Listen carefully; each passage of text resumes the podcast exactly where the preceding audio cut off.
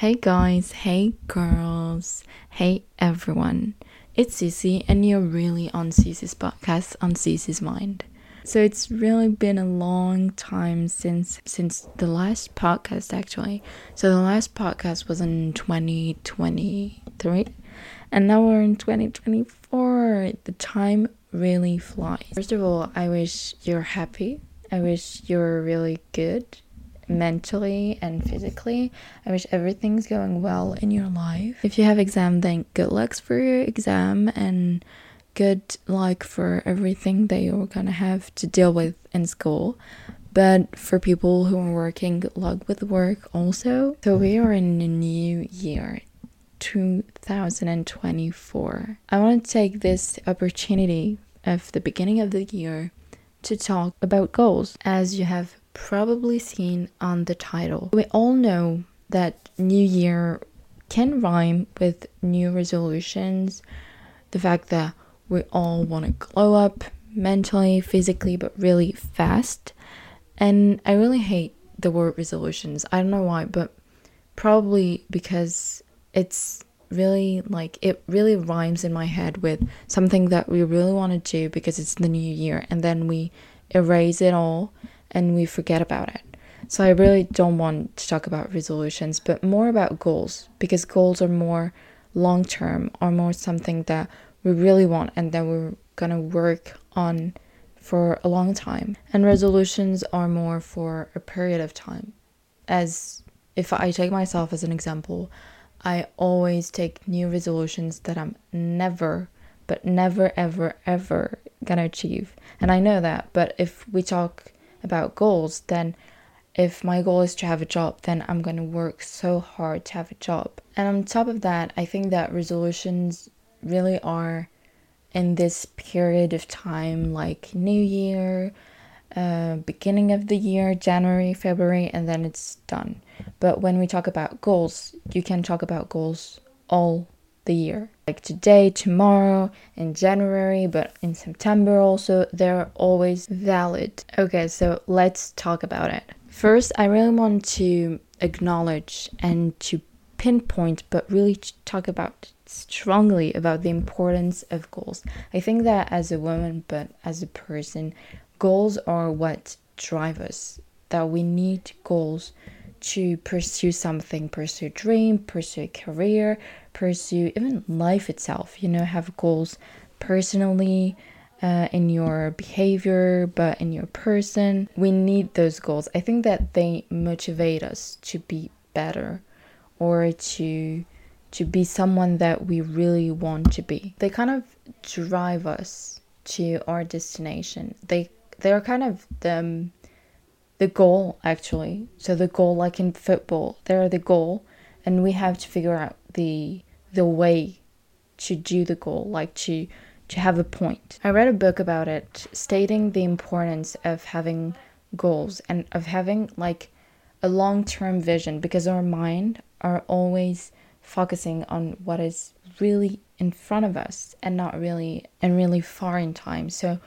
for example, you you have a bad day, all your life is bad, but you're not really focusing on what is beyond that where is really far from that. So I think that it's important to have a, to have goals that get you out of that zone of I don't know if my life is bad, but that get you motivated and they get you you know the bigger picture instead of just the mini picture of your life. And I think that my advice for every single goal that you're going to put on your list, first of all, do a list, but do a list with really huge goals like buying a car even if you don't have your driver license or and do little objectives like reading one page of a book a day for example or one book a year or two book a year whatever or going to the museum once a year or twice a year something really small so that you can achieve and have like this reward rewarding yourself by successing this objective by achieving this objective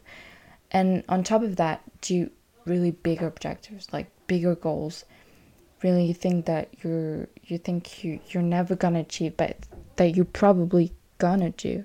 I'm a really organized person so my second advice would be to divide it in really section like religious section cultural section uh, personal professional health uh, i don't know sport for example but really section of objectives that you want to achieve and so that in your mind you know that in this section you want to achieve something in this section you want to achieve something else. It really helps me to really divide it and the this list helped me to know myself. So for example if on health i need like new complements or i need to eat more i don't know magnesium or zinc or whatever i know that it's on my list of health. It's the thing I need for my health. But for example, if I need a new car, it's personal. It's not around health. So it's more for me to really organize myself in life and in my head to know for my health, I need that.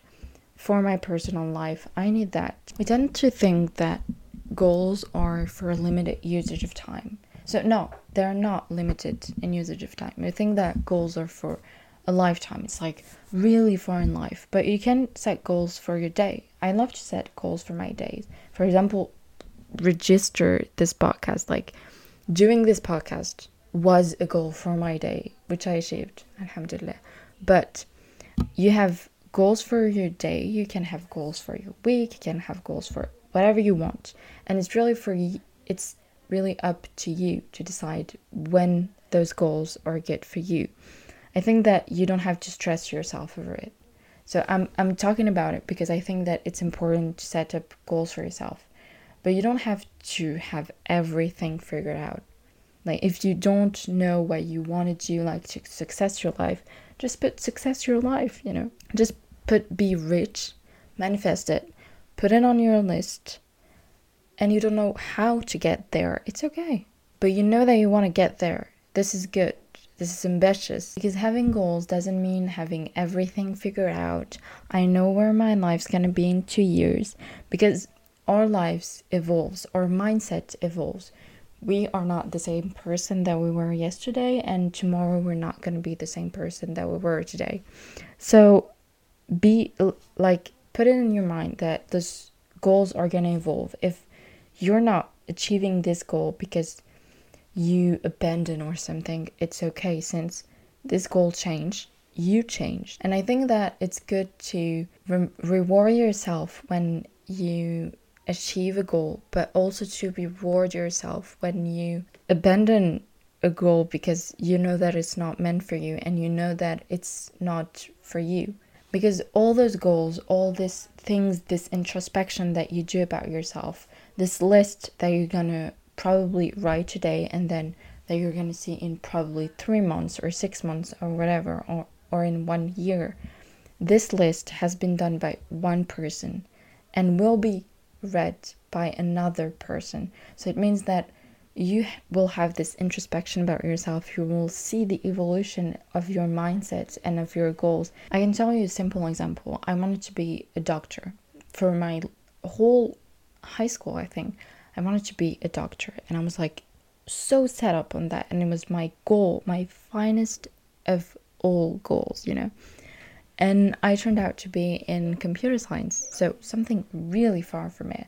But it doesn't mean that I was upset that I wasn't a doctor. I was really glad that I wasn't a doctor because I knew that it wasn't for me. It wasn't meant for me. And everything that's meant for you will come to you. And I was like, it's not meant for me. So I'm just evolving. It doesn't mean that I failed at something that I really wanted. It's just that what I wanted changed. And as I said earlier, I'm talking about objectives because I think that aim are important. If you don't aim for something, then you're g- gonna distract yourself with every single thing and you're not gonna look to the bigger picture. And on top of that, I'm not stressing you out. Like if to have goals, it doesn't mean that you have to change right now. It really means that it's going to be a progress. And starting slowly, something that Paulo Coelho said is change but start slowly because direction is more important than speed. So I'm going to end on this word because I think that they're really wise. I think that change is not the most important thing. It's the direction that is. So it's the end of the episode. I know that you're sad, but don't worry, next episode is gonna be better. I wanna end this episode on nice words. So, for the new year and for every single year in your life, I hope the best for you.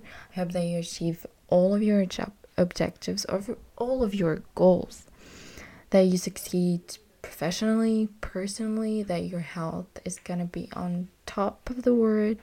I hope, honestly, the best on every single aspect of your life. And I hope that you're gonna still listen to my podcast every single year that you're alive, okay? And of course, new episodes are gonna be out. Be tuned and to next episode. Bye.